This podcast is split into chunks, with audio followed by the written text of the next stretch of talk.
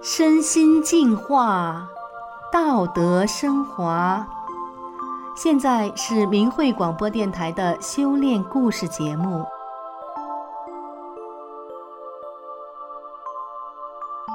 听众朋友您好，我是宋阳。今天和大家分享的故事是：四百万难治好的肿瘤并发症痊愈了。故事的主人公星宇今年三十七岁，在国内某银行工作。二十多岁的时候，他得了脑瘤，多年来痛不欲生。在他承受到极限、绝望无助的时候，突然想起了亲戚对他说过的方法，他一试之下，竟然神奇地痊愈了。今天就让我们一起来听听他的故事。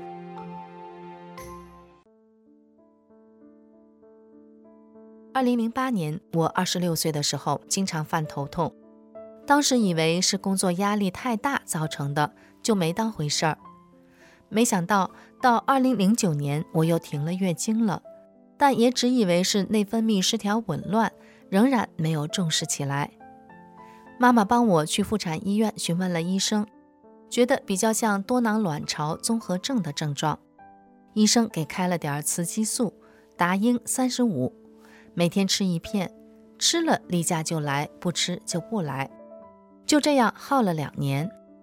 我原来眉清目秀，身材匀称，可是逐渐的，我的脸变宽了，鼻子变大了，皮肤也粗糙了，我的腰变粗，肚子变大。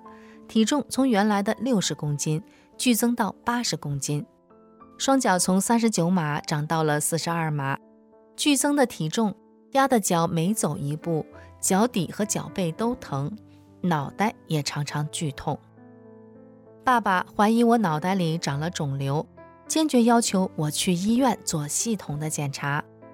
那是二零一一年年底，当我做完头部核磁共振检查，从检查室一出来。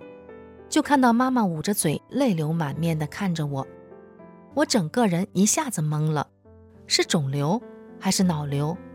我想不通，不愿意相信，我怎么可能患脑瘤呢？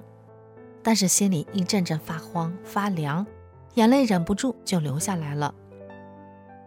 医生说我患的是生长激素型脑垂体瘤，正常人的生长激素水平低于二。就可以满足人的日常机体代谢，可我的激素水平高达两百多，如果不控制，骨骼还会不正常的快速的生长，脏器也会加快衰竭，寿命很可能会缩短。虽然是良性肿瘤，但是生长得很快，离视神经只有几毫米，一旦碰到了视神经，右眼视力就会缺损。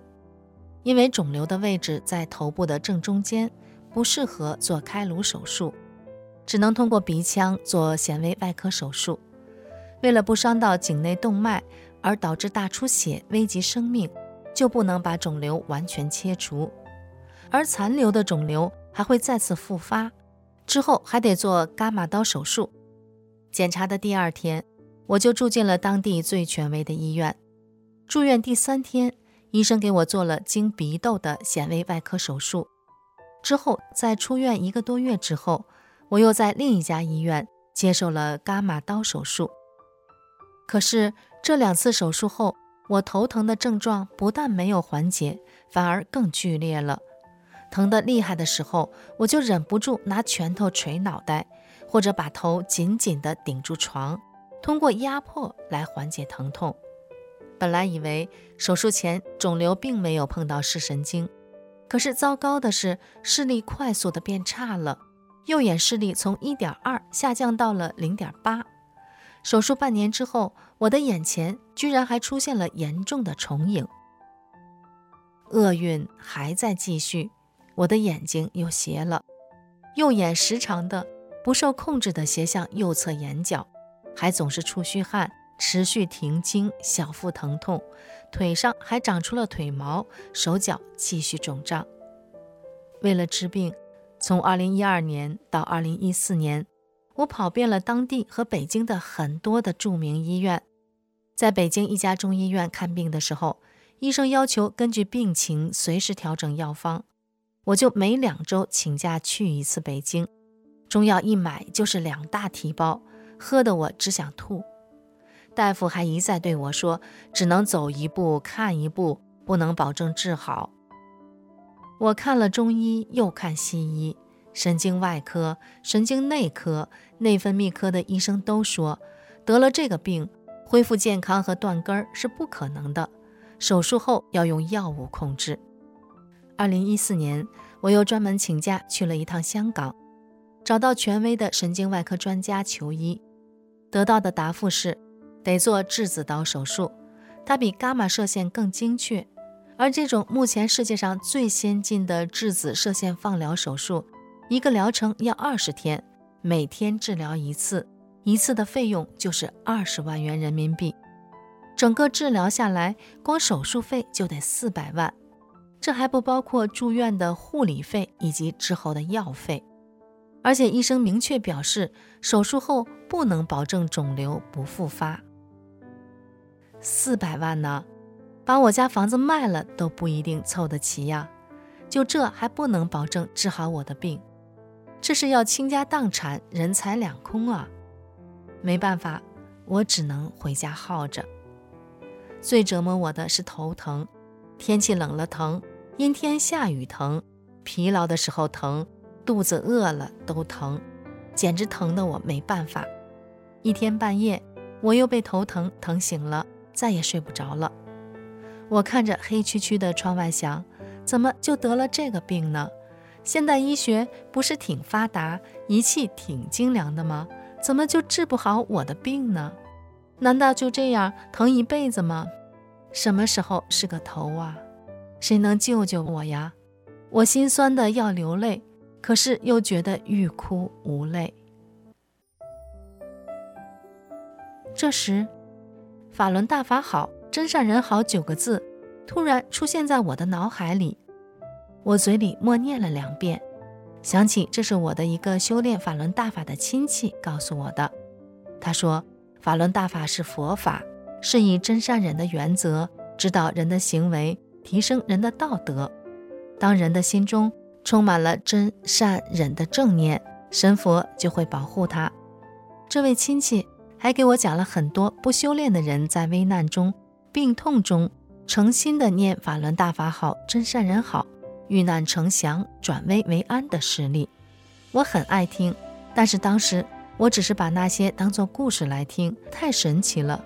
但是心里觉得这好像与我无关。可是现在我自己就在病痛危难中，现代的医学、中西医都拿我的病没办法。如果法轮大法真的能救了那么多人的命，连绝症都能救回来，那一定也能救了我。我在这个时候想起了法轮大法，大法和大法的师傅肯定能救我。我就开始一遍一遍的诚心诚意的念法轮大法好，真善人好，法轮大法好，真善人好。不知不觉的，我的头痛减轻了，不一会儿我就睡着了。好久都没睡过这么安稳的觉了。诚心念这九个字真的有用啊！第二天早上醒来，想起昨晚的情景，我都觉得神奇的不可思议。在我的心里燃起希望的同时，也很疑惑：现代医学无法解决的病症，我念这几个字，立刻就得到了缓解。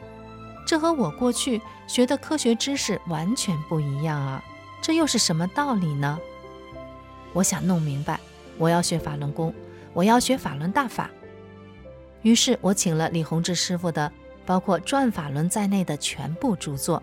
我还学练了五套简单舒缓的练功动作，开始在法轮大法中修炼。拜读了大法经书，我明白了人得病的原因，修炼为什么祛病健身有奇效。